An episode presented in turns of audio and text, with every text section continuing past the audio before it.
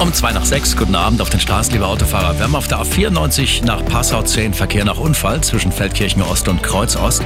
A96 nach Lindau. Unfallaufnahme läuft zwischen Landsberg am Lech West und Buchlohe Ost. Dann die B11 Mittenwald-Wolfratshausen.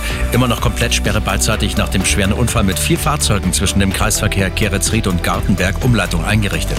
B15 Landshut-Regensburg.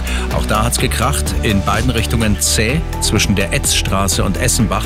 Achtung, das sind auch Personen auf der Fahrbahn. Und sonst nochmal Berufsverkehr hier in München. Garmischer Straße haben wir noch Verkehrsbehinderungen, mittlere Spur blockiert nach einem LKW-Unfall. Gute Fahrt. Gute Fahrt wünscht Autogrill. Ihr Mercedes